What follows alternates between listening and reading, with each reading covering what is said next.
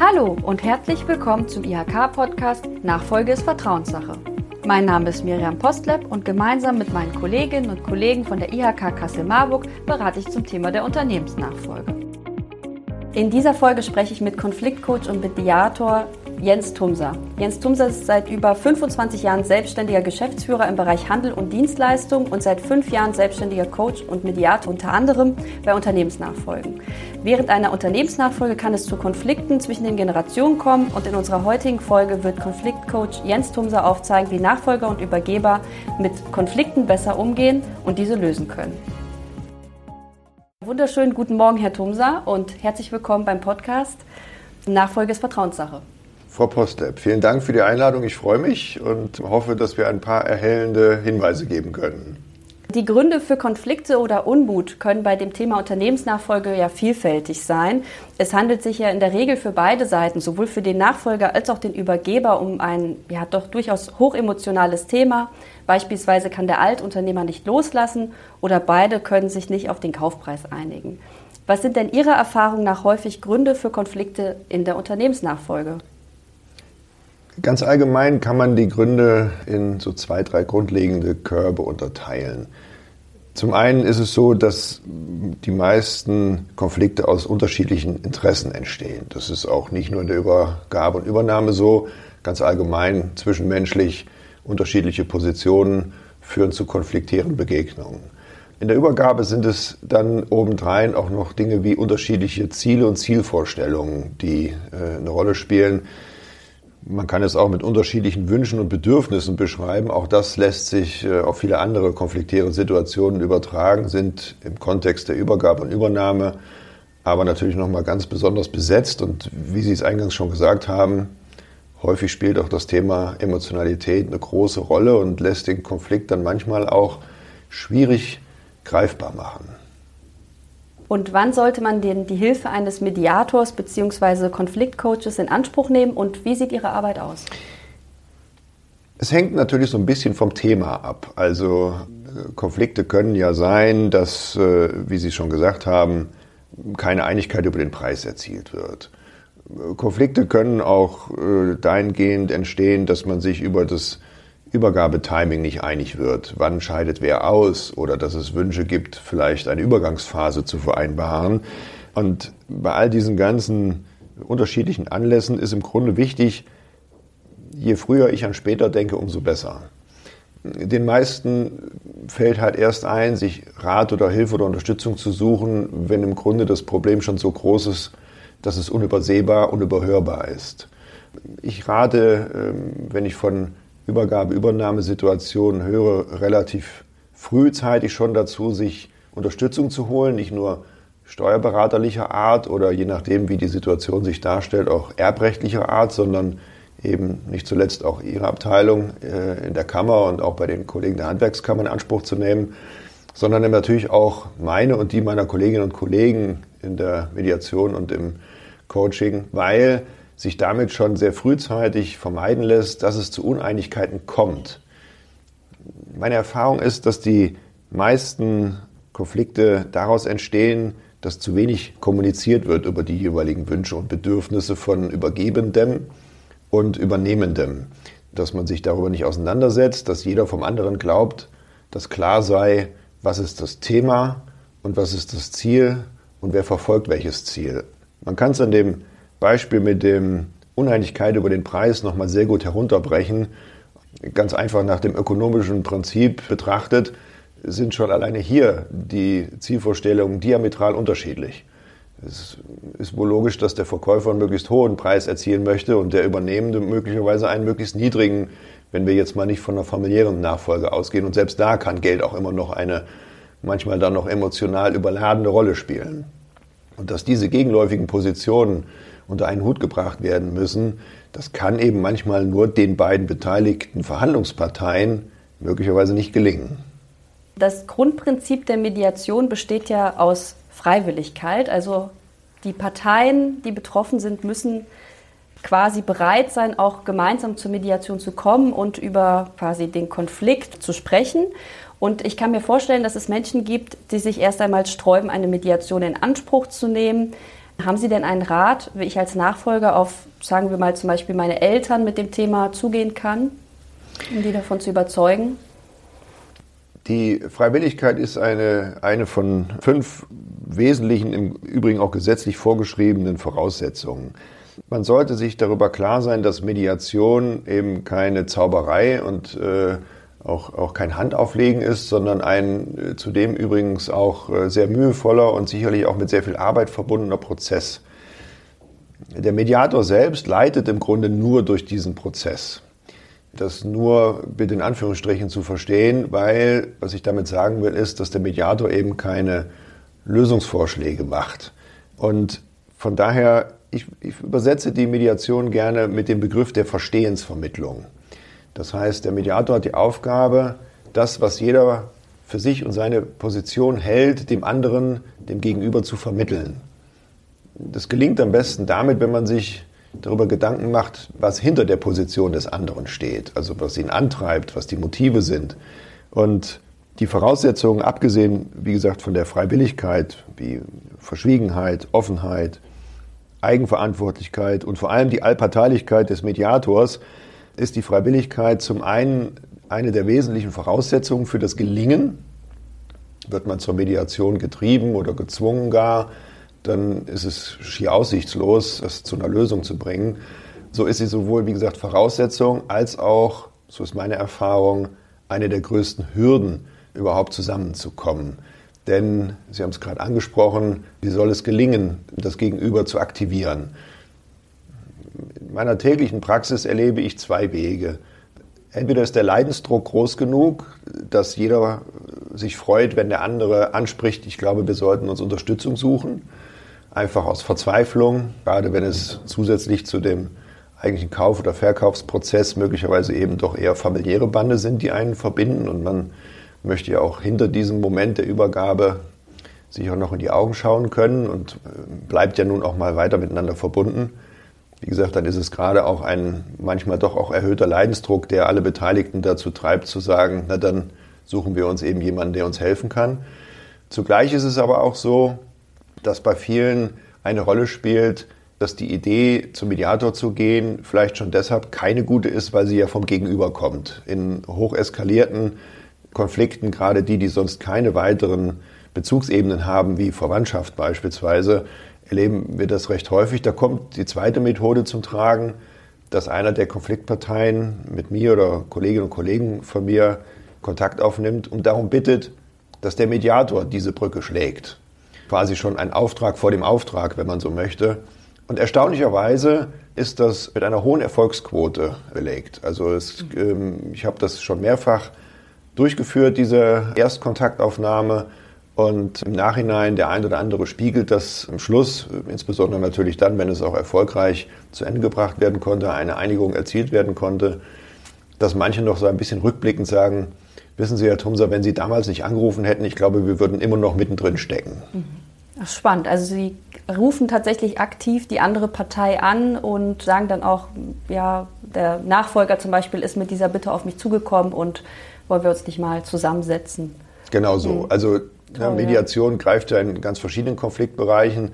Besonders so im äh, Bereich von äh, Familie und Scheidung ist das auch häufig ein probates Mittel, weil durch die hochgradige emotionale Belastung des Kontakts kommen gute Ideen, wie man sich vielleicht mal anders orientieren könnte, für eine Konfliktlösung zu begeistern, selten gut an. Deswegen ist der Anruf des unabhängigen Dritten da wirklich der Schlüssel. Hm, total ja. wichtig wahrscheinlich, ja. Wie gehen Sie denn mit Menschen um, bei denen vielleicht erkennbar ist, dass eine rationale Lösung nicht möglich ist? Also ich kann mir schon vorstellen, dass Sie sowas begegnen, also vielleicht Menschen mit einer Persönlichkeitsstörung, die sehr cholerisch vielleicht sind. Ja, wie gehen Sie damit um?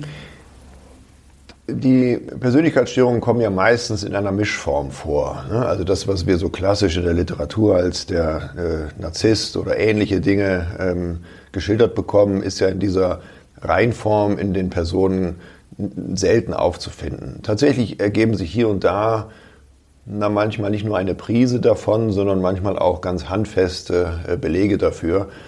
Und das macht es tatsächlich wirklich schwierig. Ähm, das muss ich offen gestehen. Es ist allerdings nicht unmöglich, denn im Umgang auch mit eben besonderen Ausprägungen und besonderen Charakteren Und jetzt müssen wir mal so ein bisschen in den Kalender gucken. Wir haben äh, Anfang der 2020er Jahre Unternehmen, die jetzt übergeben werden, ähm, werden von Menschen geleitet und übergeben, die irgendwann in den 50er und 60er Jahren des vergangenen Jahrhunderts geboren wurden und möglicherweise auch da und dort, so erlebe ich das, in auch immer noch patriarchalisch geführten Unternehmen groß geworden sind und auch mit einem ähnlichen Führungsstil arbeiten und auch mit einem ähnlichen Selbstverständnis auch übergeben. Das macht die Übergabesituation manchmal nicht besonders leicht. Tatsächlich ist die Mediation so aufgestellt, dass sie relativ immun ist, aber gegen solche Manipulations- und Einflussnahmen derlei Charaktere. Liegt schlichtweg daran, weil es eben nicht darum geht, wer kann seine Position möglichst argumentativ oder repräsentativ oder gut belegt darlegen und als die einzig wahre Lösung präsentieren. Und wer glaubt, der kommt zum Mediator und ähm, schafft es, ihn auf seine Seite zu ziehen und zum Multiplikator seine eigene Lösung gegenüber der anderen Konfliktpartei zu bringen, das alles wird nicht funktionieren.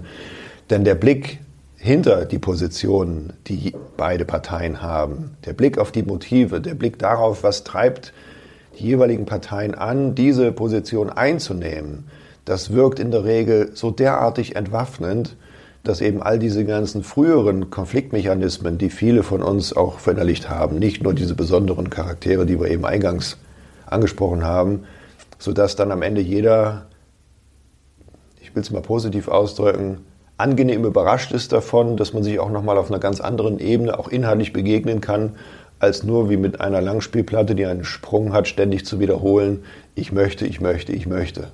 Herr Trumser, nehmen wir mal an, gerade hört ein Nachfolger oder eine Nachfolgerin diese Folge und fühlt sich nach dem Hören dieser Folge ermutigt, einen bestehenden Konflikt anzusprechen oder vielleicht sogar gar selbst zu lösen, will dann noch mal Anlauf nehmen. Was würden Sie denn den Nachfolgern empfehlen? Gibt es bestimmte Herangehensweisen, Konfliktlösungsstrategien, die Sie empfehlen können oder die sich anbieten? Vor allem bietet sich an, das Gespräch zu suchen. Das ist manchmal gar nicht so einfach, je nachdem, welche zusätzlichen Rollen außer Käufer, Verkäufer, Übergebender, Übernehmender noch eine Rolle spielen. Wie gesagt, im Hinblick insbesondere auf familiäre Situationen. Dann bin ich eben nicht nur Übernehmender oder Übernehmende, sondern dann bin ich auch noch Sohn, Tochter oder Neffe oder Nichte. Aber wie gesagt, zurück zum Ausgangspunkt. Die Kommunikation zu suchen ist der Schlüssel insgesamt. Nun muss man sich darüber bewusst sein, dass die meisten, die jetzt vielleicht zuhören, sagen, ja, das habe ich ja schon probiert, das hilft mir auch nicht weiter.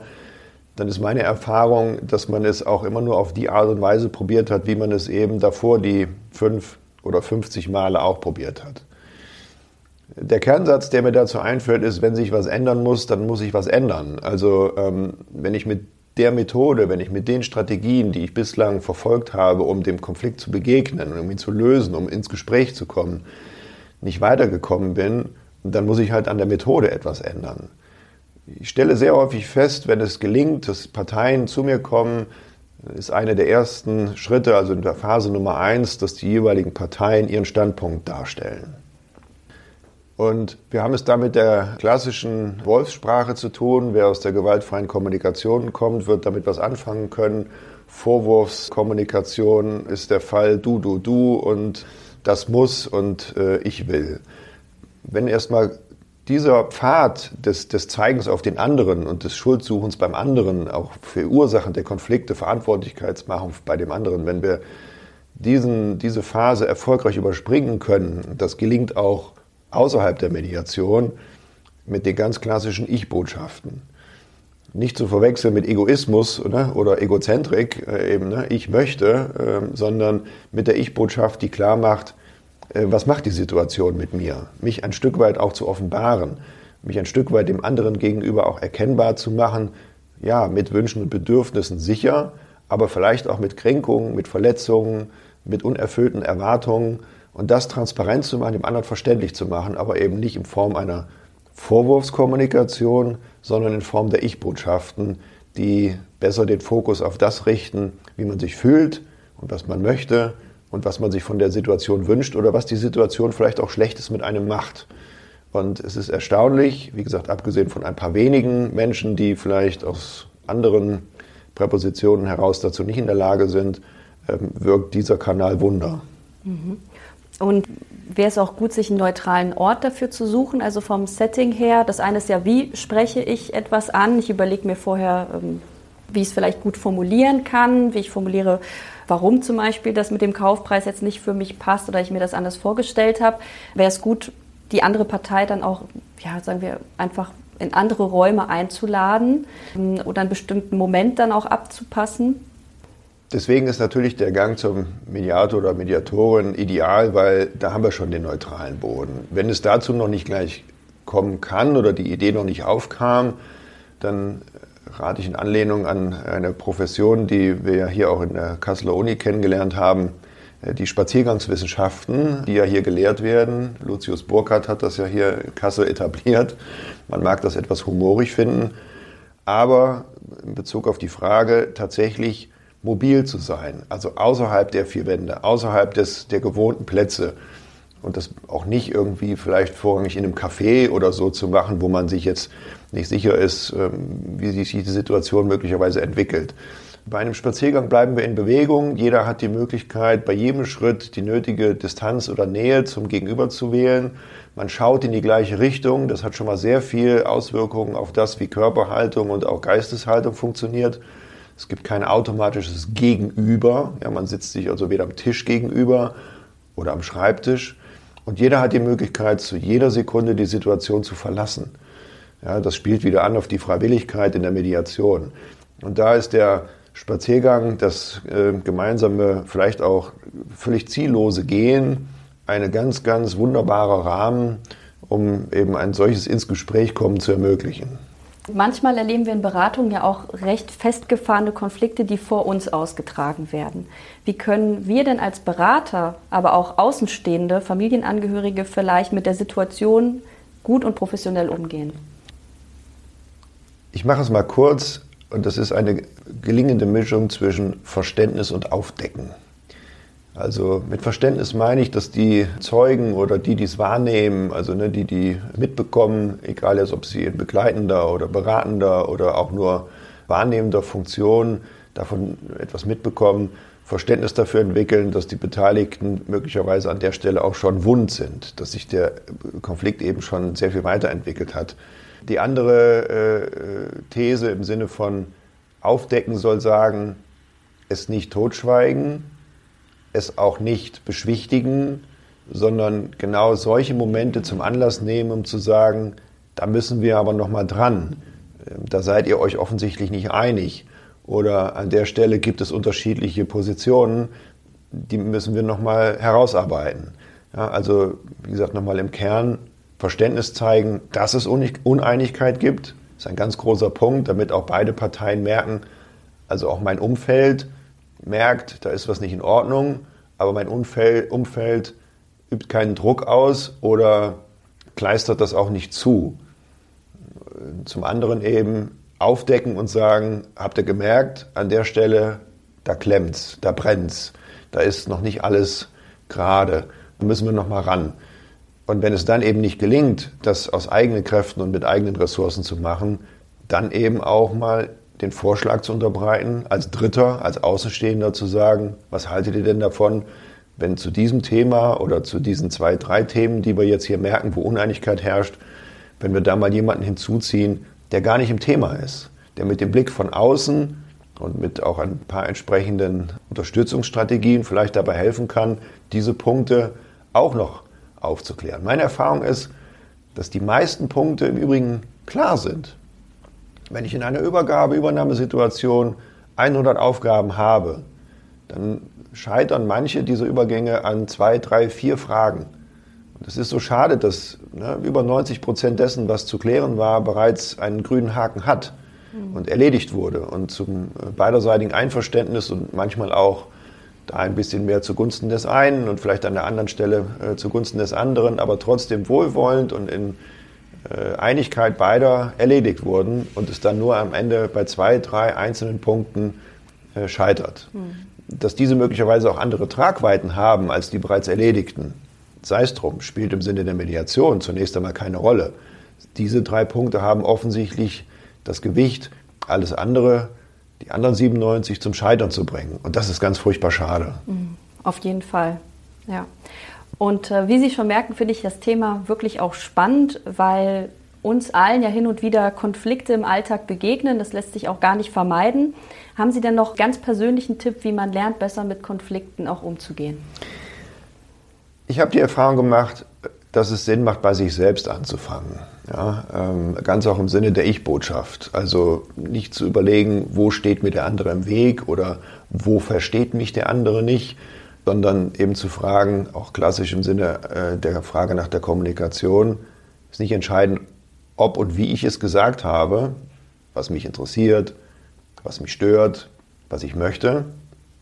Entscheidend ist, ob und wie es der andere verstanden hat. Ja, also Kommunikation gelingt dann, wenn ich mir Gedanken darüber mache, ist das unfallfrei und einwandfrei und auch ohne großen Interpretationsspielraum beim Empfänger angekommen. Und im Zuge von Mediation und Konfliktcoaching stelle ich immer wieder fest, dass es daran hapert, dass wir selber erstmal nicht so ganz so genau wissen, was wir eigentlich wollen, dass uns manchmal nur bei bestimmten Dingen unwohl ist, dass wir manchmal auch aus einer reinen Oppositionshaltung vielleicht gegen etwas sind, nur weil der Vorschlag vom Gegenüber kommt. Und das macht es dann manchmal schade und, und so scheinbar ausweglos.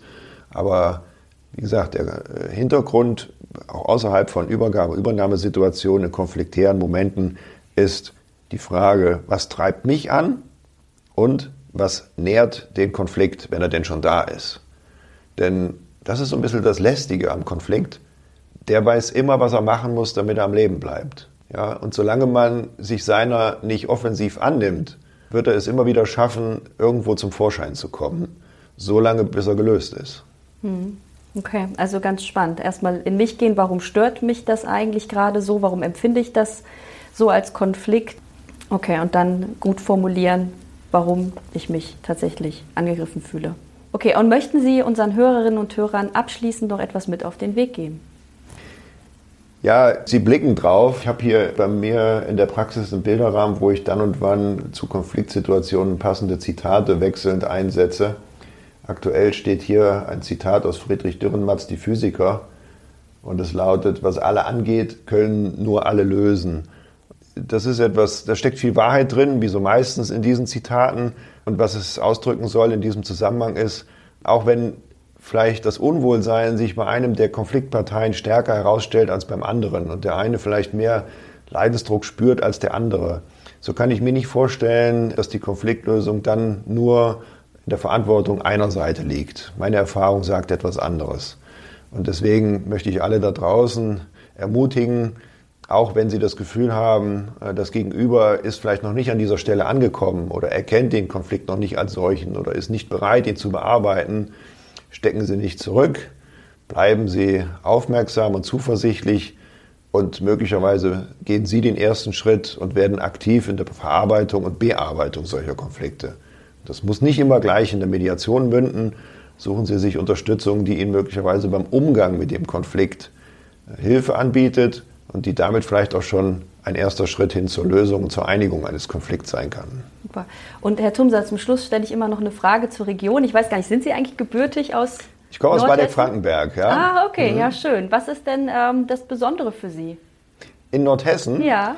Ich schätze an dieser Gegend unglaublich die Lage, die zentrale Lage in Deutschland, beruflich wie privat. Ich schätze sehr hier vor allem in Kassel die Mischung zwischen städtischem und dem, der Naturumgebung.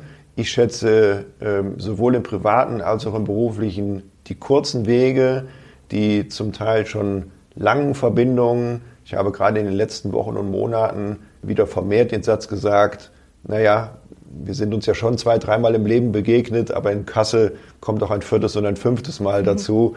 Einfach, wir sind ja die kleine Großstadt mit Straßenbahn und das finde ich ganz warmherzig, ganz wohltuend und deswegen bin ich mittlerweile seit fast 30 Jahren wohne ich hier in dieser Stadt mit meiner Familie und tue das gern und möchte hier auch nicht weg. Mhm.